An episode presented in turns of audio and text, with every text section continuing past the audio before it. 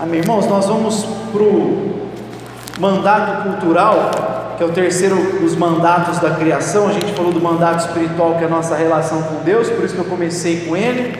Semana passada falamos do mandato social, que é a relação família, e hoje nós vamos falar do mandato cultural. Então, para isso, mais uma vez, gostaria que você abrisse em Gênesis 1, nós vamos ler o 27 e o 28. Gênesis 1, 27 e 28. Gênesis 1, 27 e 28 diz assim: Assim Deus criou o homem à sua imagem, a imagem de Deus o criou, macho e fêmea os criou. Deus os abençoou e lhes disse: Frutificai e multiplicai-vos, enchei a terra e sujeitai-a, dominai sobre os peixes do mar, sobre todas as aves dos céus e sobre todos os animais que se arrastam sobre a terra. Até aí, como é que você ficaria se lá no, no seu apartamento, Valéria, na sua casa, alguém chegasse e dissesse: Ora, você já tem a sala para você, o banheiro, eu, eu, eu, eu vou tomar posse desse quarto aqui, de agora em diante, esse quarto me pertence, mas na sua casa. O cara escalasse o apartamento lá, Valéria, e falasse: Ó, essa sacadinha aqui agora é minha, é, nós somos o MSS, Movimento Sem Sacada, vamos tomar posse desse lugar aqui. Como é que seria a sua reação? Você, Adriano, chega na sua casa, abre agora, de repente o cara fala assim: oh, a cozinha aqui é minha, beleza? A partir de agora você já tem aí a sala, quarto, para que, que você vai querer banheiro? Você quer a cozinha também? Isso aqui é meu. a gente, evidentemente. Pode ter certeza, uma rápida. Nós ficaremos indignados, evidentemente, porque a casa é tua, está no teu nome, a propriedade inteira é sua. Agora, por que, que a gente não tem essa mesma indignação, essa mesma reação, quando nós olhamos para a criação e não temos a atitude de perceber que tudo nela pertence a Deus? Não existe uma área que não pertence a Deus, tudo foi feito por Ele criado por Ele, pertence a Ele. Então a gente fica indignado porque comprou a casa, ela está no nosso nome, está lá quantos metros quadrados ela possui, apartamento, a casa, não importa. Ficaria indignado com uma parte que fosse uma tentativa de tirar de nós. Não seria justo porque nós pagamos por tudo. E no caso da criação, tudo foi feito por Deus e pertence a Ele. Não existe uma área da vida que não pertença a Ele. Então essa mesma indignação no bom sentido deveria tomar conta do nosso coração quando a gente olha para a criação. O texto que nós lemos diz: Ele criou tudo e colocou o homem para cuidar. Como nós falamos nas meditações passadas, o homem ele tinha que exercer uma, uma vice-gerência. Né? Ele deveria governar a terra como Deus governa os céus. Essa é a ideia do texto bíblico. Lembra que a gente falou das palavras imagem e semelhança? Uma delas, a raiz, tem a ver com a ideia de sombra. Então, assim como o sol projetado em nós gera a nossa sombra, Cristo projetado em nós o seu caráter, nós deveremos refleti-lo no modo como nós cuidamos da criação e no modo como nós vamos desenvolvendo a cultura, que tem a ver com a ideia de culto, cultivo e cultura. Essas coisas estão entrelaçadas. A nossa cultura deve refletir o culto que nós apresentamos, prestamos a Deus. Então o texto está falando: Deus criou tudo e confiou para nós. É tudo dele. Ele simplesmente confiou para nós. Mas a criação pertence a Ele, o mundo pertence a Ele, e a gente deveria então trabalhar, especialmente, né, desenvolver aqui, dominar a criação, tem a ver com proteger, ele fala de guardar, mas também tem relação com nós é, estendermos o jardim que ele colocou o homem, né? essa lógica do jardim de harmonia. O homem deveria estender isso, refletindo o modo como Deus é, governa os céus. Então, pertence a Ele, Ele colocou sobre os nossos ombros essa responsabilidade de executar como Ele faria. O Rusto Gonzalez ele diz o seguinte: Desde os seus primórdios, a humanidade recebe de Deus uma comissão: cultivar o jardim, ser senhora sobre o restante da criação. Este cultivo, este domínio devem ocorrer à imagem e à semelhança de Deus.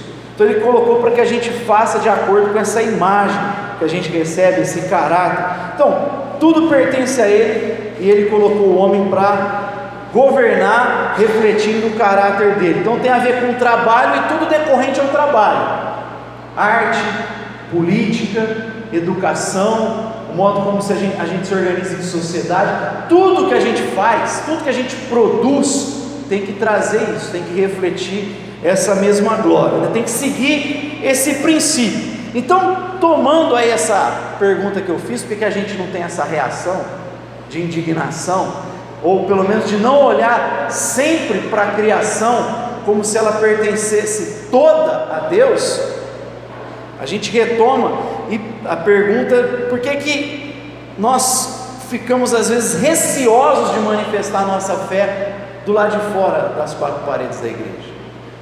Muitas vezes a gente vai entrar em alguns temas e parece que Deus não tem nada a dizer sobre ele. É como se essa área aí não, não fosse criada por ele, fosse autônoma, sempre existia. Por que, que a gente fica receoso de manifestar nossa fé na esfera pública? Uma das coisas que eu gostaria de destacar é o problema antigo de uma heresia que a igreja abraçou lá no início, chamada dualismo. É, o dualismo é um pensamento grego e a ideia deles é de dois princípios coeternos, autoexistentes, como se fossem duas linhas paralelas e tudo foi gerado através deles, e essas linhas elas não se tocam. Então lembra que eu falei lá o demiurgo de Platão, uma vez eu falei que como ele cria que existia um ser supremo e uma matéria autoexistente, só que ela era ruim, né, caótica, ela era má em si mesma, né? Daí que influenciou muitos cristãos. E aí esse ser supremo não poderia tocar nessa matéria porque ele é ruim. O que, que ele fez? Ele fez sair de si um Deus inferior, o demiurgo, que aí ele conhecia a mente desse ser supremo e manipulava a matéria má de acordo com a mente desse ser supremo. Então ele cria na matéria e na forma. Era um dualismo. Tudo foi gerado a partir disso. E essa ideia, na prática, é mais ou menos como se nós traçássemos uma linha no mundo e falasse isso aqui é de Deus, isso aqui não é. Essa parte aqui não pertence a Deus, essa pertence. Cristão não se mete em política, a igreja não tem que se envolver com política. Você já ouviu isso? A igreja não tem que se envolver em determinadas coisas. Será? A gente está traçando uma linha e fala: essa música aqui é do mundo, essa música aqui é de Deus. Você já deve ter ouvido isso aí na igreja também tem a ver na prática com esse dualismo. Isso influenciou a igreja muitos séculos atrás, primeiro com Tomás de Aquino, que era um gênio. Não, ele, ele meio que abriu o caminho, né? não que ele gerou esse dualismo, mas ele comprou muito da ideia dos gregos, né? ele tinha muita admiração até por Aristóteles, e na cabeça de Tomás de Aquino ele acreditava que a nossa razão não tinha sido afetada pelo pecado, só a nossa vontade era caída. Mas a razão dava conta de entender o mundo a parte das Escrituras, ela não precisava da Escritura para entender a realidade. Com isso, com o passar do tempo, esse lado aqui começou a ficar meio autônomo.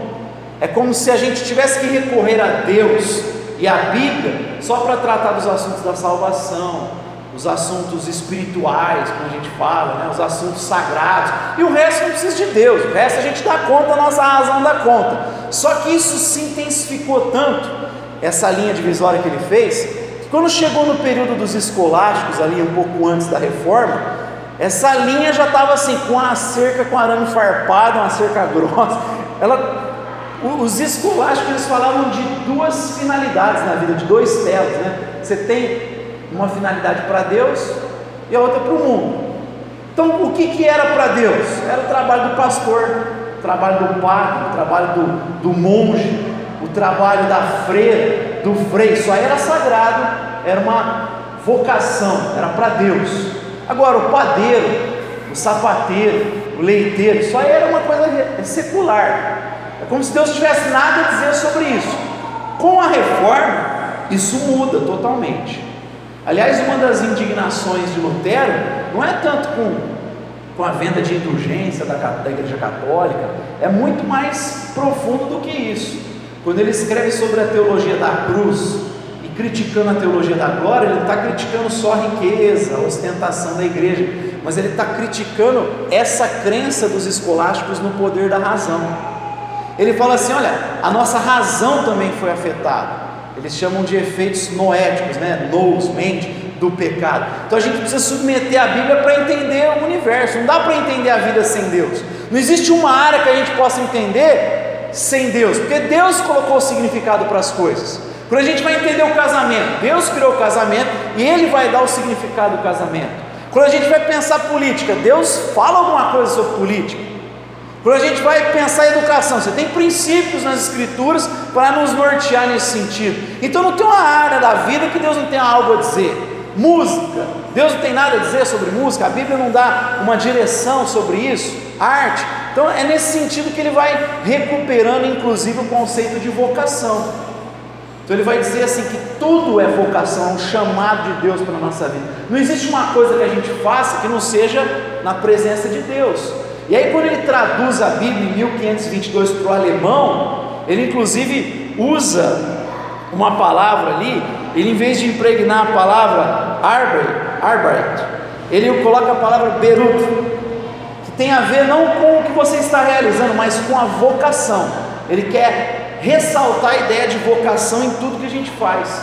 Se vocação é um chamamento de Deus, não é só para o padre, para o pastor, não é para o religioso.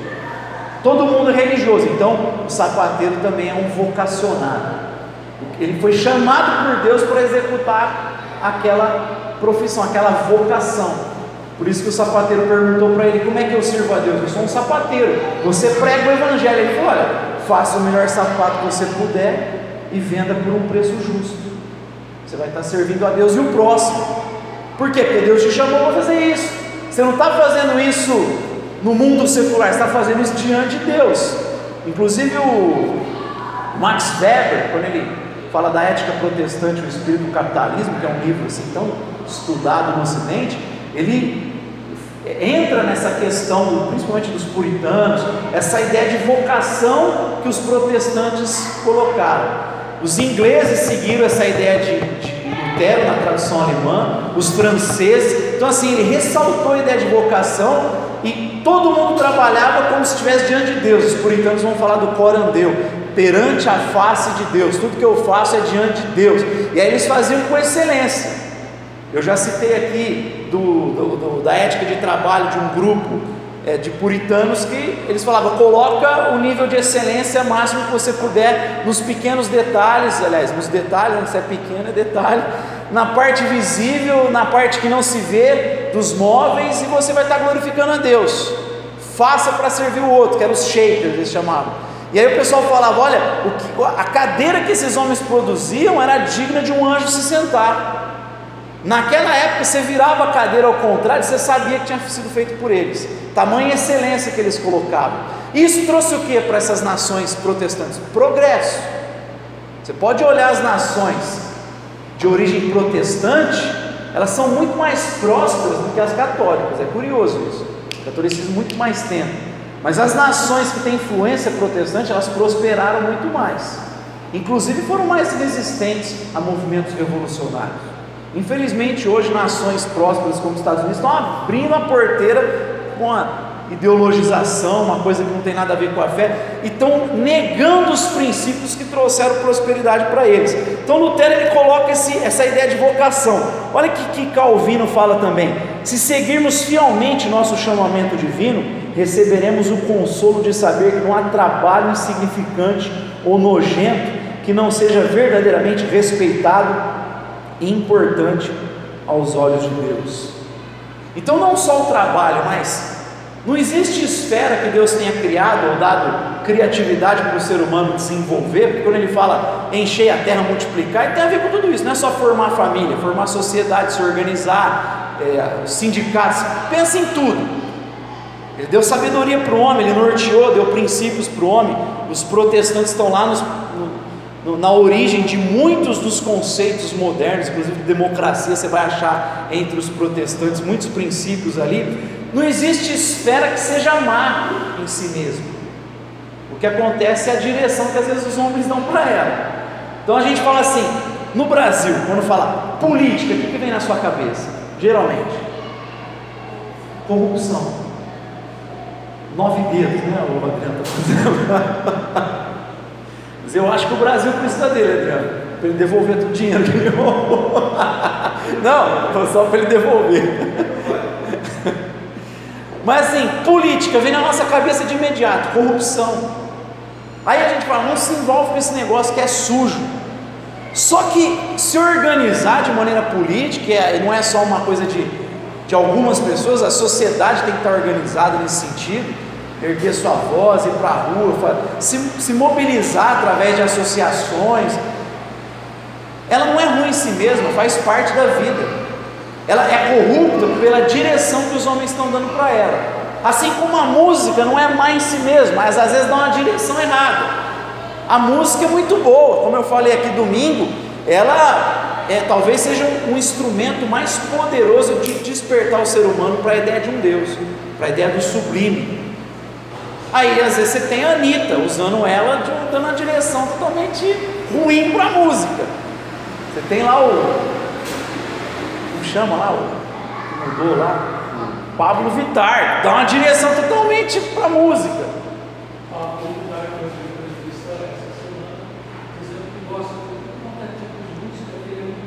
Eu, eu compartilhei, inclusive.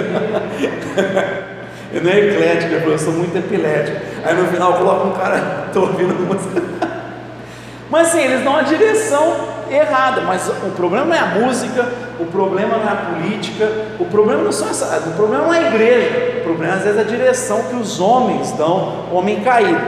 Então a nossa visão é essa do Kuiper que eu falei aqui. Se você fica indignado se alguém pegar uma área da sua, da sua casa, a gente deveria ficar indignado no sentido de que tudo pertence a Deus. Kuiper fala: não existe um centímetro quadrado dessa existência que Jesus não diga, é meu tudo foi criado por meio dele e para ele, para a glória dele. Então a gente tinha que ter esse olhar para o mundo. E a gente, infelizmente, se deixou levar por esse dualismo. Ah, isso aqui é secular, isso aqui não é de Deus. E aí a gente vai caindo numa redoma, porque como a gente permitiu que a cerca fosse ficando cada vez mais larga, com arame farpado, mais a gente foi empurrado para a esfera privada.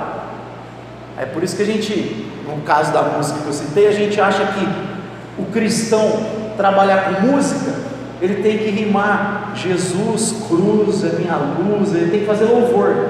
Não necessariamente.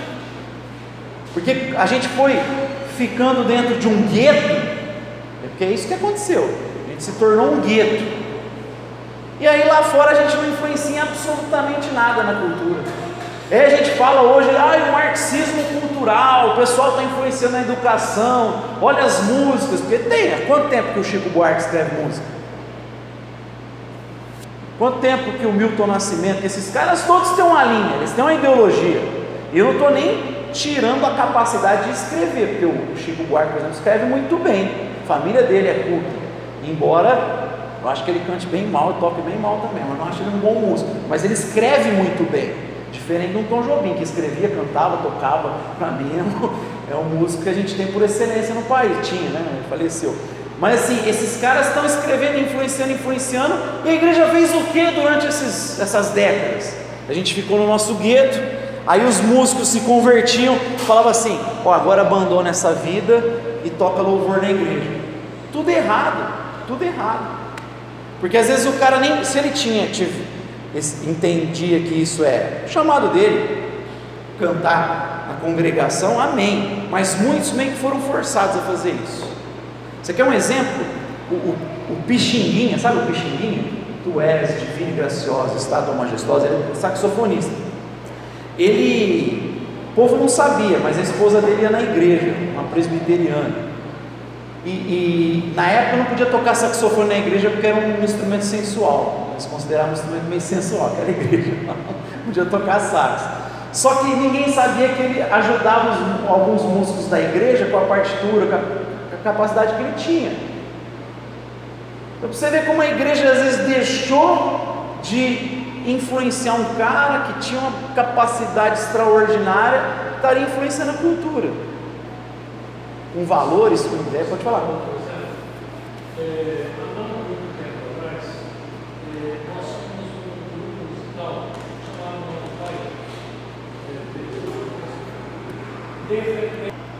Aí no caso delas era um chamado mais interno, dentro ali. Eu, eu, a gente tem muito músico bom na igreja. Então assim, tem uns que eu nem gosto tanto da letra, eu acho que é um pouco empobrecida, mas o cara tem muito talento. O Thales Roberto, por exemplo. Eu acho ele um baita do músico. Não tem como falar que ele é ruim, eu acho ele extraordinário, cantando, tocando. Eu acho que muitas das músicas dele são bem pobres, assim, teologicamente. Talvez se fosse trabalhado melhor a cabeça dele, estou dando um exemplo, é, influenciaria do lado de fora muito mais, muito mais, porque ele é muito capaz mesmo. E tem vários outros, né? Várias pessoas. Mas é, é, eu estou citando só uma área, por quê? Porque a gente traçou a linha e falou: você converteu, agora você faz louvor. Não necessariamente o cara tinha que influenciar a cultura com valores, com a música, a função dela. Eu estou entrando aqui porque a gente vai até falar futuramente dessa área da música, em alguma quarta-feira. Mas assim, tem um pensador chamado Hans Huckmacher, que ele vai dizer, ele estudou muito na área da arte, um reformado, ele vai dizer, a, a, a arte não precisa de justificativa. O que, que ele está querendo dizer com isso? Que não é porque eu sou cristão e eu sou músico, que eu tenho que, como eu falei, rimar Jesus com cruz, cantar louvor.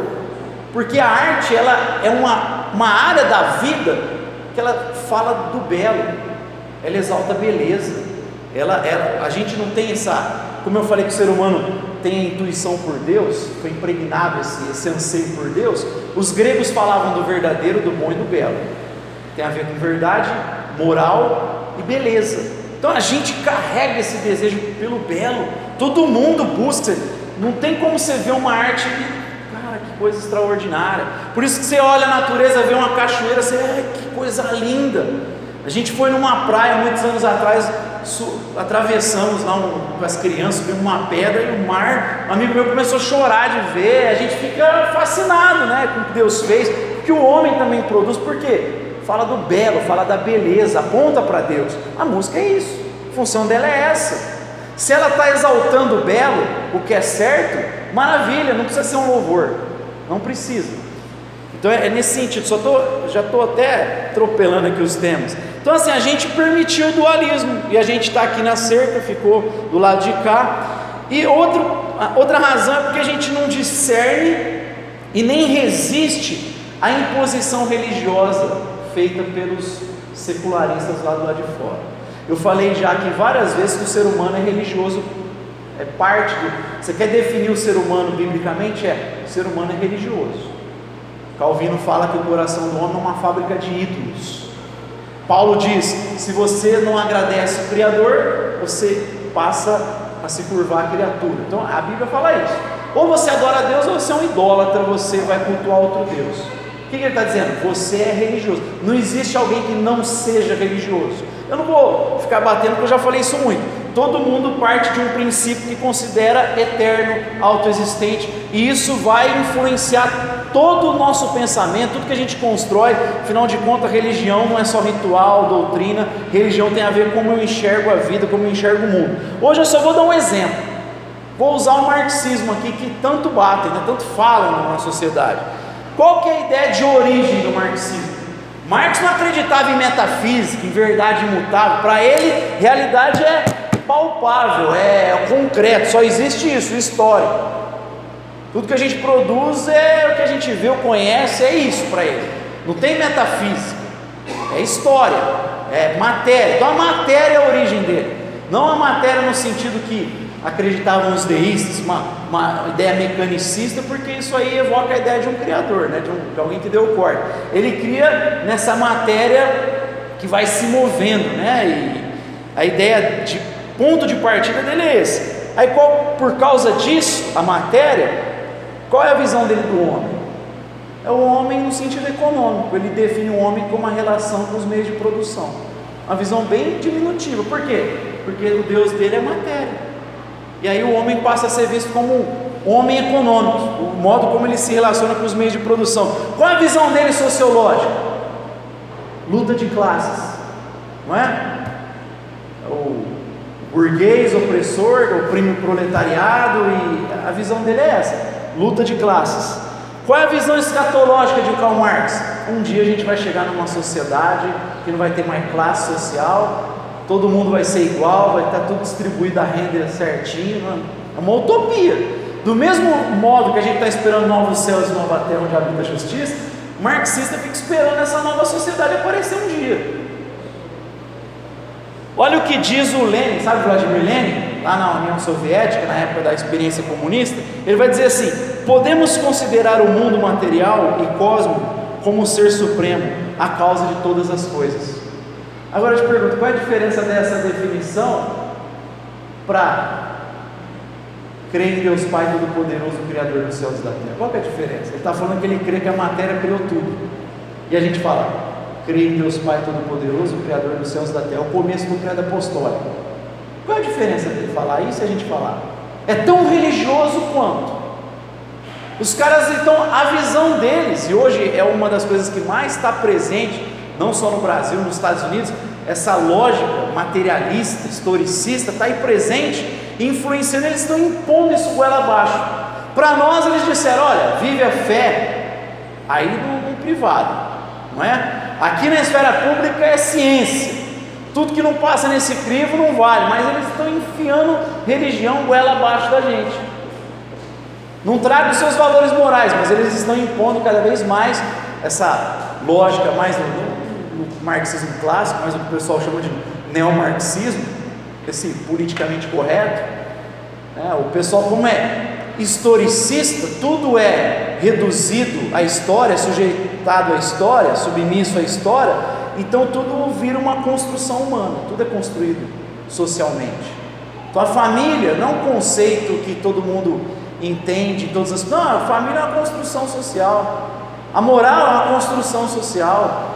É, o casamento é uma construção social, tudo é uma construção, a igreja é uma construção social, tudo é uma construção social. Não tem princípio imutável, universal, tudo é construído historicamente. E tem que ficar sendo redefinido. Então, essa turma nova, influenciada por caras como é, Gramsci, Foucault, essa turma do Foucault, principalmente, essa, turma do desconstrucionismo, eles querem redefinir tudo, quer redefinir o sexo quer redefinir o casamento, redefinir a família redefinir a igreja até. Daqui um, talvez algumas décadas, eles vão estar querendo prender pastores se não ensinarem a cartilha politicamente correta. Eles querem redefinir inclusive a nossa doutrina. Já estão impedindo a gente de divulgá-la nas redes sociais, se o YouTube hoje colocando o que a gente fala lá na, nas legendas, eles conseguem cap, captar. Se você tiver muita visualização, eles podem te bloquear na rede social. Mas quem garante que daqui a umas décadas vão começar a perseguir pastor e prender? Que não vai ser certo a gente chamar algumas coisas de pecado. Por quê? Porque sexo é construído socialmente, não é uma coisa dada pela biologia. Gente, eu ouvi da boca de um cara que disse que é crente há uns anos atrás, ouvi não, ele escreveu no Facebook, pessoal fazendo essa discussão de gênero e colocou a ideia do XXXY, a biologia é isso, ponto, é biológico, é, é uma realidade objetiva. Ele falou assim: mas nem tudo tem que ser reduzido a essa. Qual foi a expressão? Não foi opressão? Nem tudo pode ser reduzido, eu não lembro se foi a opressão que ele usou, é biológica. Não, não, não pode ser assim. É como que não pode ser? Então, por que essa visão é tudo uma construção e o pessoal está enfiando isso goela abaixo lá do lado de fora. Estão redefinindo tudo para nós e a gente vai aceitando essas mudanças, vai aceitando essas imposições em relação à educação dos filhos, como a escola deve fazer educação, eles estão colocando isso cada vez mais. E, e a gente não percebe às vezes essa arbitrariedade, é, a influência que a igreja deveria ter na sociedade, não, não se levanta para falar que eles estão doutrinando as crianças, doutrinando, tentando doutrinar a sociedade, e estão impedindo o diálogo. Eles falam tanto de diálogo, mas eles impedem o diálogo. E para a gente caminhar e para encerrar, é ter na sociedade, quando a gente pensou assim, então por que, que a gente estranha falar da fé do lado de fora? Falar que Cristo é Senhor de tudo lá de fora? Primeiro, a gente aceitou que se traçasse essa linha, aceitou o dualismo. A gente acredita que eles são neutros religiosamente quando eles não são, tá? A definição do Lenin para mostrar isso, tão parecido com o credo apostólico. Mas qual que deve ser a nossa postura lá, exercendo o mandato cultural? A gente deve fazer aquilo que James Hunter chama de presença fiel. Então não se trata da gente impor goela abaixo dos outros, como às vezes os cristãos acreditam. Principalmente quando a gente se envolve com a política, a gente acha que é né, meio templários. Por mais que às vezes a gente tenha uma tentação de, de, de ressuscitar a ordem dos templários, às vezes, por conta dessa loucura que a gente está vivendo, mas não é o discurso bélico. Não é dessa forma que a gente age do lado de fora. A gente leva a nossa fé, mas não dessa forma. A gente tem que lembrar que a ortodoxia, que é o ensino correto, sem a ortopatia, que é o sentimento correto, ela não corresponde ao caráter de Jesus que a gente tem que refletir na criação. Lembra que eu falei? É a imagem de Deus que a gente reflete. O que é essa imagem? É o que Jesus pensa, o que ele sente, o modo como ele age. O que é ortodoxia? Ortopraxia, a prática correta, o ensino correto e o sentimento correto. A gente falar o que é certo lá de fora de uma forma feia, um discurso bélico, propondo uma guerra, um negócio meio, um linguajar meio violento, não, não, não corresponde ao caráter de Jesus. É meio o que Jonas fez, sabe, Nínive. Deus mandou ele pregar em Nínive. Aí ele pegou, comprou a passagem para Tarso, foi para o outro lado. E a gente pensa que ele estava com medo? Não, não era medo, era ódio. Jonas tinha ódio. Jonas era filho de profeta.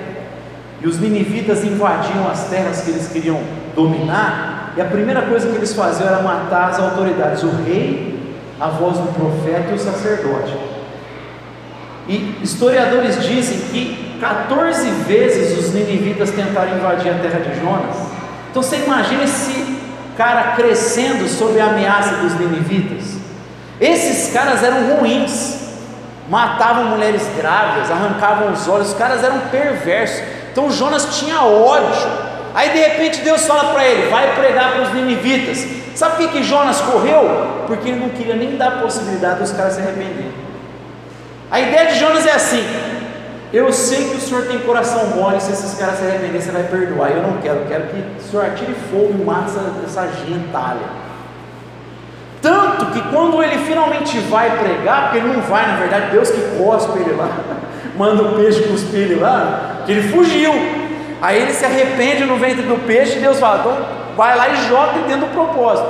Ele entra em Nínive e o texto sagrado fala que ele percorreu em um dia pregando para o pessoal. Sabe quantos dias demoraria para ele percorrer normalmente a cidade? Três ou quatro. Se ele percorreu em um dia, você acha que ele pregou como? Correndo. Só pode ter sido correndo. E olha, eu vou falar, o discurso dele, ele nem fala de arrependimento, ele fala do juízo. O juízo de Deus virá. Tem historiador que diz que ele pregou em aramaico para os caras não entenderem. Não sei se chega nesse nível, mas tem historiador que diz que ele chegou a fazer isso. Pregou em aramaico para ninguém entender nada. Eu acredito um pouco, acredito assim, um dia ele queria acabar logo, dar a menor chance possível, porque o texto fala que ele fez o que depois? Ele se sentou, só não tinha uma pipoquinha, senão ele ia ficar ali vendo. Eu, a expectativa de Jonas era ver o Armagedon em Nínive matando todo mundo. E aí não acontece nada. E aí ele fica cheio de raiva. E aí Deus faz crescer uma planta, dá sombra para ele, ele fica feliz. No outro dia a planta seca, ele fica com raiva e Deus fala: Jonas, você tem mais compaixão de uma planta do que de uma cidade inteira de homens que não sabem discernir a mão direita da esquerda. A crise de Jonas é uma crise de misericórdia.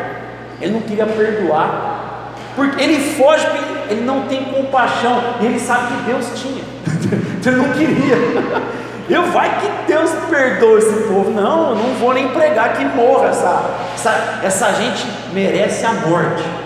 Ele foi lá e pregou. Ortodoxia, ele pregou certo, mas com sentimento errado. Então não adianta a gente ir lá fazer o um mandato cultural falando certo sentimento errado. Não, não é o correto é o caráter de Jesus, a ética de Jesus, como ele sente, como ele pensa, e como ele age.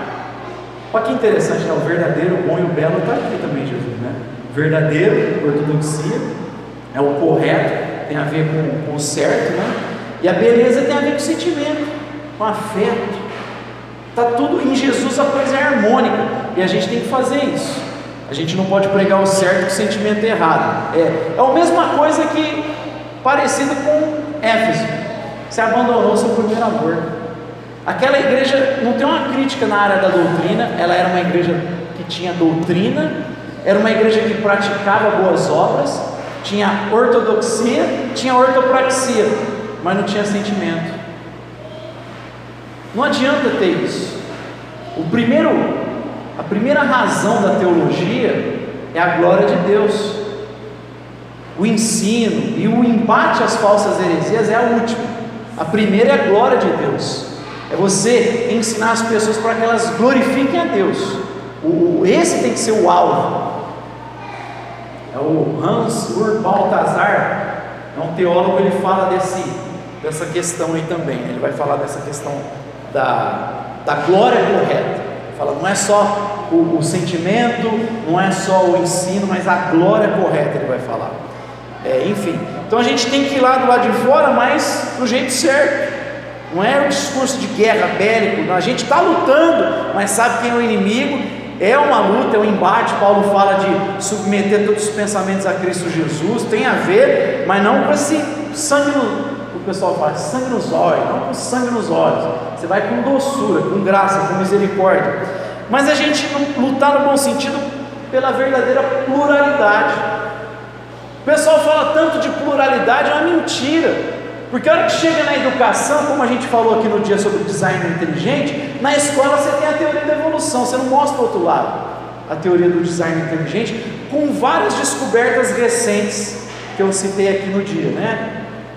A gente, nem todo mundo entendeu tanto, mas a gente tentou trazer algumas coisas aí da descoberta, das descobertas na área da biologia, questão da célula, DNA, a questão da cosmologia, da posição da Terra no universo, são descobertas que apontam para um design, para a ideia de uma inteligência. Mas o pessoal nem mostra isso na escola. Qual era o correto? Se tem duas linhas, ó, tem essa aqui, tem essa aqui. E a criança vai desenvolvendo, o adolescente, o estudante vai, vai, vai, vai analisar as duas áreas. Nem, não tem nem diálogo. Já e não fazem isso só nos, no, nas escolas públicas. As escolas cristãs têm que enfrentar uma série de burocracias para ensinar a cosmovisão delas. Elas ensinam, mas tem um olhar lá do MEC, uma série de burocracias que dificultam as escolas confessionais também, né? Tanto que dentro da escola confessional está cheio de, de secularistas. Vai no Mackenzie, que é da presbiteriana, está cheio de secularistas lá. Eu tenho um amigo meu que estava estudando filosofia inteligente, que é o Matheus Viana. Uma época ele trancou, que ele não estava dando conta. Ele conhece filosofia, ele respondia de acordo com a visão, ele tinha que ficar. Cada trabalho dele era uma briga com o professor. E é uma universidade confessional. Então tem essa dificuldade. Não tem pluralidade, é uma mentira esse negócio de pluralidade. É, a luta de classe. Você vai na área de história, é só luta de classe. Aliás, o pessoal dá um salto quando eles passam pela reforma protestante, dá um salto, aliás, na Idade Média inteira. Eles resumem a Idade Média com quatro, quatro rótulos e já pulam para a modernidade. Aliás, eles nem chamam de Idade Média, eles chamam como? Idade. Quem lembra? Das trevas. Preconceituoso isso. Idade das trevas, vai ver como que os caras tinham que defender uma ideia, vai ver como que o escolástico tinha que defender uma tese. Primeiro, para o cara defender uma ideia, já propunham um debate. O cara tinha que apresentar sempre uma resposta dialética. Você crê em Deus? Sim ou não?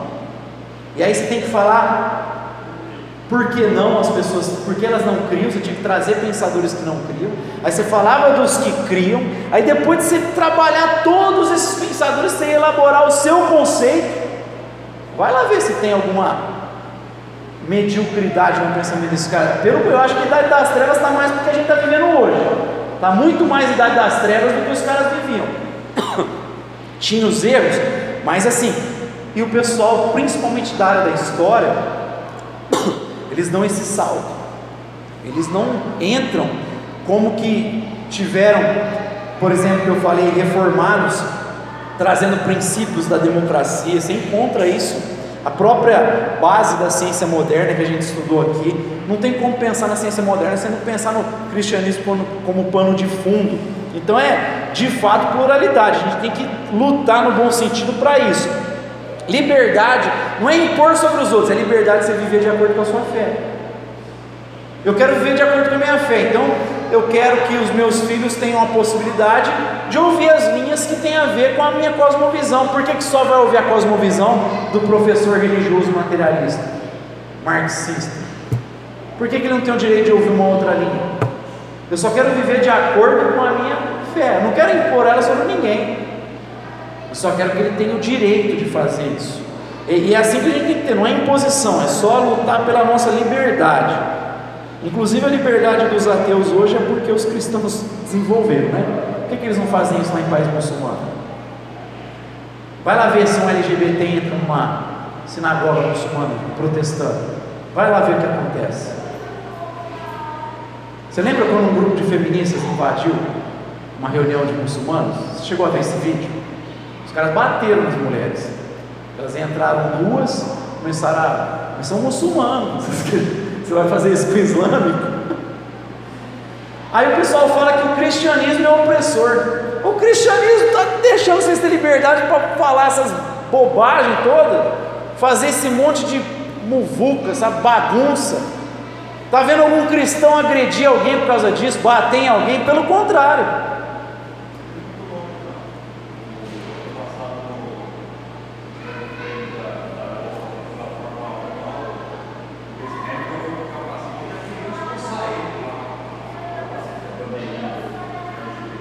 É, um e não, a importância dele não conseguiu. Exatamente. Então o pessoal quer falar que o cristianismo é opressor, que o cristianismo não respeita a liberdade, ó, conversa para boi dormir. Qual que é a nossa ideia aqui então? Primeiro, uma das coisas que o James Hunter vai fazer, eu peguei só algumas, ele fala, ele fala várias, mas geralmente a ideia é fornecer um imaginário.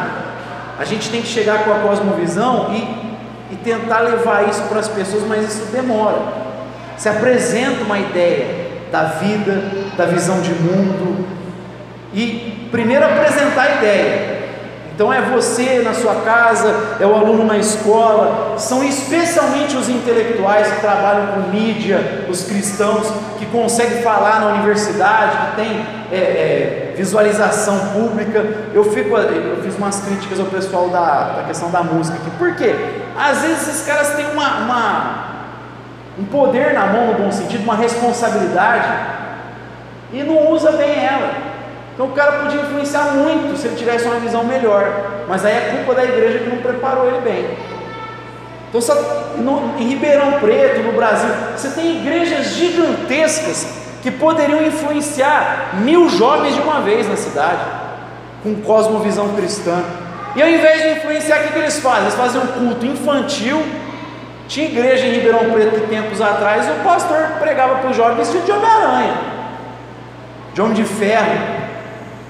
Agora pensa comigo, esse jovem tem 15 anos, ele vai no culto de jovens. Aí o pastor dele, com 40 anos, chega vestido de Homem-Aranha e prega para ele. E aí ele vai para a universidade com 18 anos, pega um professor ateu marxista. Qual que é a memória que ele vai ter da igreja? Infantilidade. Ele já vai ter um professor que vai bater até na fé. E aí a lembrança dele é o pastor vestido de Homem-Aranha, vestido de homem de ferro. É, falando para a molecada pular, se divertir, o culto é para se divertir. Porque tem, fala, fala sério, tem cultos nossos, diz o Paulo não parece rave. Ele fala que é a, a coletivização da individualidade. Que assim, você vai ter um monte de gente, mas cada um está buscando o seu aqui, não tem ideia de corpo, é uma ideia individualista. Então, da mesma forma que na rede cada um está curtindo ali, às vezes o culto parece isso. Muitos cultos de jovens. Então esse menino vai para a universidade, ele não tem referência de visão cristã. É por isso que abandona a fé um monte. Quando abandona? Quando chega na faculdade. Tem um monte que abandona a fé porque não teve preparo. Porque a gente fala assim: teologia não é coisa para jovem, teologia é coisa de pastor, é coisa de acadêmico. Não, gente, não é teologia, isso aqui é preparar o jovem. A igreja precisa fazer um preparo cada vez melhor. E aí eu fico um pouco entristecido com igrejas que têm uma capacidade gigante na mão para influenciar e não fazem. Não fazem. Mas parece que a coisa é, de, é devagar mesmo. Fornece o imaginário e vai trabalhando gradativamente. Que a ideia é aos poucos a gente conseguir influenciar o quê? Instituições. Por que, que hoje você tem um monte de instituição voltada para essa visão marxista? Porque os caras estão fazendo isso aí pelo menos umas seis décadas. Faz tempo. Entenderam melhor que os cristãos. Qual era a ideia de Gramsci? É você influenciar a cultura. Qual a ideia do pessoal da escola de Frankfurt? É você ir mudando, remodelando as coisas de Foucault, é ir desconstruindo, é, porque para ele não existe verdade, porque existe a relação de poder. Quem venceu o discurso impõe a verdade. Por isso você podia perguntar, isso aí que você acabou de falar, é verdade ou é relação de poder? Os caras estão desconstruindo tudo, influenciando e estão aí, mudando a educação. Tem um monte desses caras dentro da igreja evangélica, dentro da igreja católica. Você pega dentro da igreja católica a teologia da libertação. Você pega dentro da igreja evangélica uma ala da missão integral que completamente marxista. Tem, é, esse, esse cidadão que eu citei aqui, eu tinha ele na minha rede social, não aguentei mais, bloqueei. É tanta é, abobrinha que o cara fala em relação à fé, é tanto absurdo em relação à fé que não, não tem condição. Eu vou tirar esse caso e não vou acabar pecando. É, não, não dá, não pode chamar mais de cristão aquilo lá, porque o, que o cara fala não tem respaldo mais na Bíblia, é uma coisa totalmente nova, moderna, é muito mais influenciada pela ideologia. Então a gente tem que tentar fazer a mesma coisa, influenciando até conseguir uma instituição. Aí lá purificou o Mackenzie, uma escola, entrou alguém no governo, principalmente a cultura, não é o governo. Os americanos caíram nessa. Muitos cristãos começaram a virar político para tentar mudar a coisa de cima.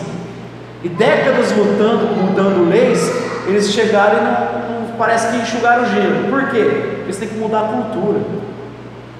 Não é só dar uma canetada, é a cultura. É aqui embaixo. É aqui que a coisa anda. É aqui que a gente tinha que preparar. É que a gente poderia fazer muitas críticas à igreja evangélica. Né? Você tem de um lado o pessoal que é bem preparado academicamente, as igrejas mais históricas, né? São muito bons, são eruditos, mas que não chega na base da pirâmide, não chega na favela, não consegue chegar no grupo de pessoas que são abertas muitas vezes. Quem chega lá? A maioria das vezes pentecostal. Pentecostal.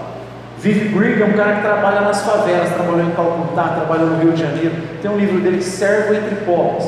Ele, ele trabalha entre pobres mesmo, mora na favela, ele fala assim: olha, os caras aqui pregam que a missão é total, tem que fazer, mas quem está lá comigo é pentecostal, é o pessoal da Assembleia, o pessoal está lá.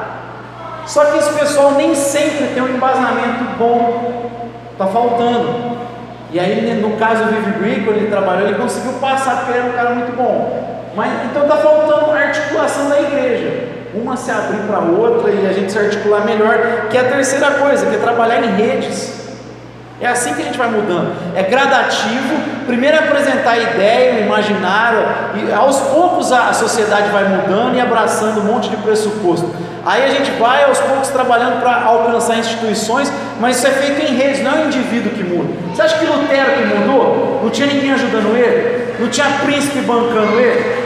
Fala sério, tinha um monte de príncipe bancando Lutero, tinha um monte de gente de poder aquisitivo bancando Lutero. Acharam que ele tinha morrido, inventaram lá uma história que ele tinha morrido, capturaram ele. Na verdade, foi um truque para esconder ele, para ele traduzir a Bíblia para o alemão. Mas tinha um príncipe bancando ele. Ninguém faz sozinho. William Wilberforce acabou com a escravidão. Você acha que fez sozinho? Teve ajuda até de Jacobino lá na Inglaterra. Muita gente ajudou ele. Ninguém faz as coisas sozinho, a gente precisa de rede, articulação. Então a igreja precisa se articular. Históricos que têm um gabarito, têm um embasamento muito bom, ter abertura para os pentecostais, e esses têm abertura também. Eu olho e falo, esses irmãos frios aí, a letra mata, aquela coisa toda. Esses aqui têm preconceito, tinha que ter articulação na igreja para influenciar a cultura. ter coragem de pegar as instituições que são nossas e expulsar quem é liberal de lá. A igreja tinha que ter coragem de chegar assim na, no Mackenzie da vida, no metodista, que está até fechando, que o, o, responsável pelo metodista, o cara era da teologia da libertação, era um católico, Jung Mossung. Como é que uma igreja metodista, com o histórico de John Wesley, permitiu chegar numa situação dessa? O correto é ter coragem de expulsar quem é liberal, dos púlpitos, das escolas, das instituições, tem que ter peito para fazer isso. Mas você é liberal, amigo, tchau.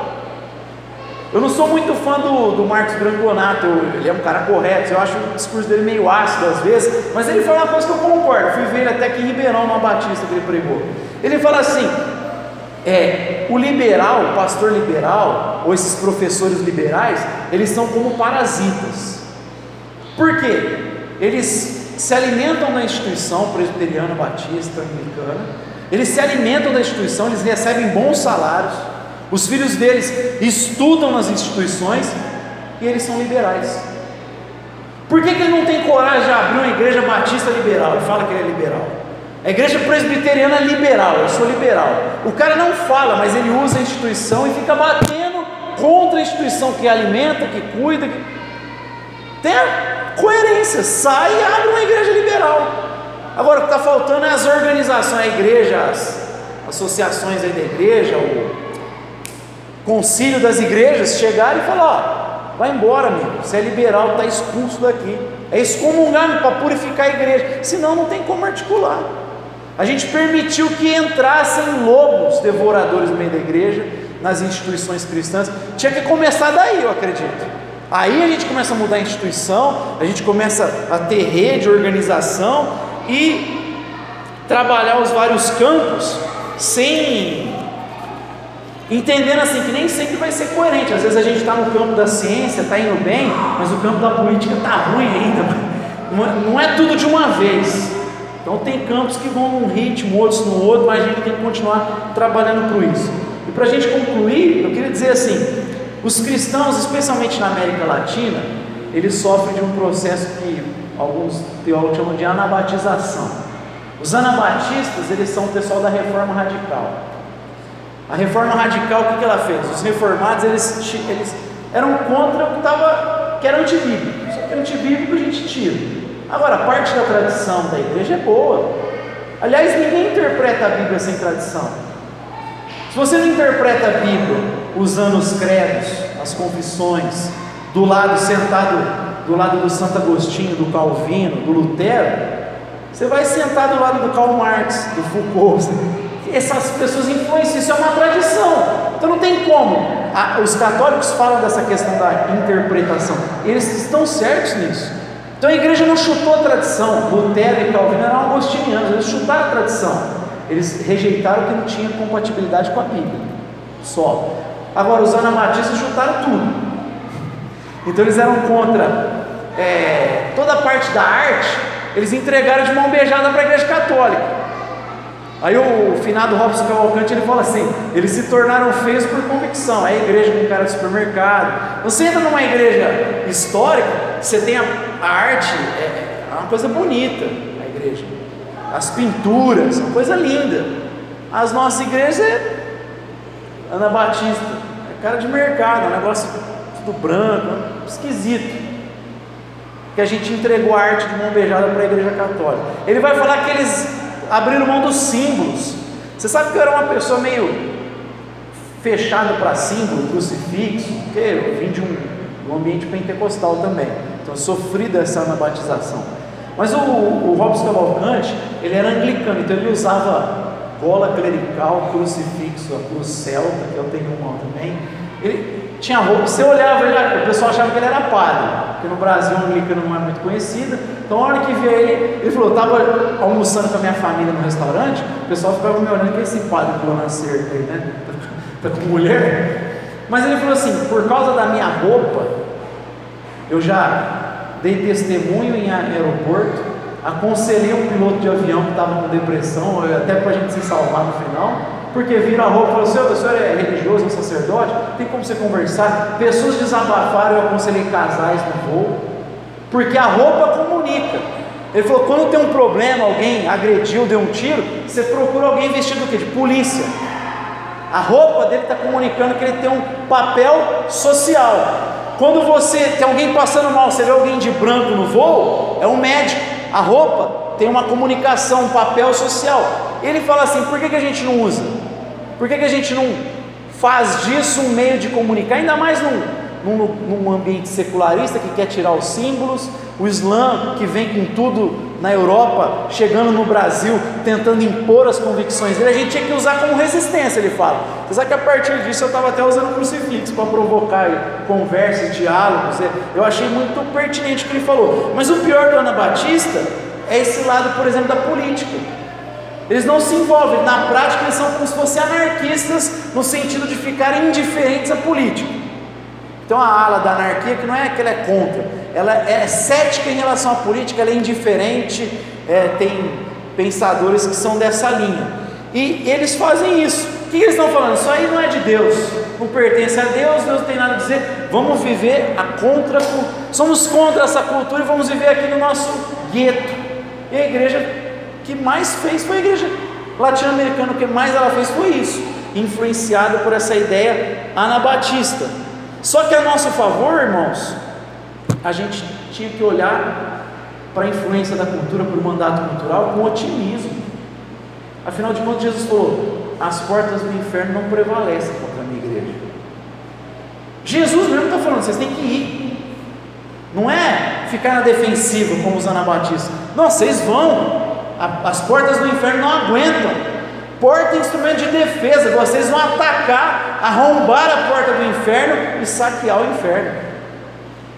Essa é a ideia. Vocês vão entrar lá e mudar a realidade. Não é o inferno que dá portada na igreja, é a igreja que estoura.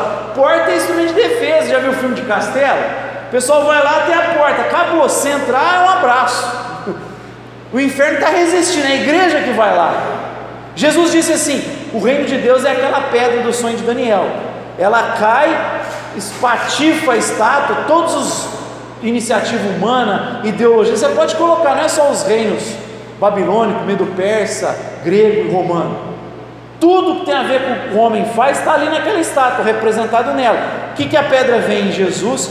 Arrebenta para a estátua. E a pedra cresce e vira uma montanha que alcança o quê? O mundo inteiro. O reino de Deus vai alcançar o mundo.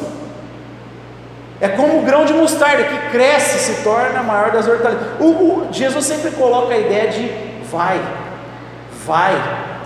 Eu terminei uma das reflexões passadas e vou citar de novo que a gente deveria também olhar nesse sentido a nosso favor, que essa base da pirâmide, que são as pessoas simples, elas estão um pouco mais imunes da influência dessa gente secularista.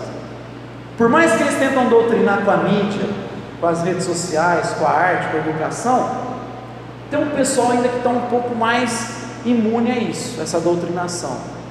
Eles não ainda, eles ainda não foram alvos dessa abstração teórica, eles conseguem enxergar a realidade como ela é. Eu citei na ocasião aqui o caso daquela senhorinha que dois anos atrás foi no programa da Fátima Bernardes. Teve lá o cara no, no, na exposição do museu, lembra? Ele leva as crianças com ele, sabe uma polêmica disso? E aí falou, as crianças vão entrar com o cara na exposição, o cara tá nu com as crianças e tal. E aí tinha os artistas da Globo, cheio de teoria na cabeça, e uma senhorinha que foi participar, ela falou, tá errado. Aí os caras, não, que não sei o que, não sei o que, ela falou, mas é só uma criança. O que, que ela está mostrando? Que as pessoas simples, elas têm mais contato com a realidade, porque elas não foram alvo dessa abstração ainda. Elas conseguem lidar. E a igreja tinha que olhar, porque geralmente esses são mais abertos para o Evangelho. Jesus falou isso, né? Para os coríntios ele falou assim: olha que não foram os nobres que foram chamados. Deus escolheu as coisas loucas desse mundo para confundir os sábios.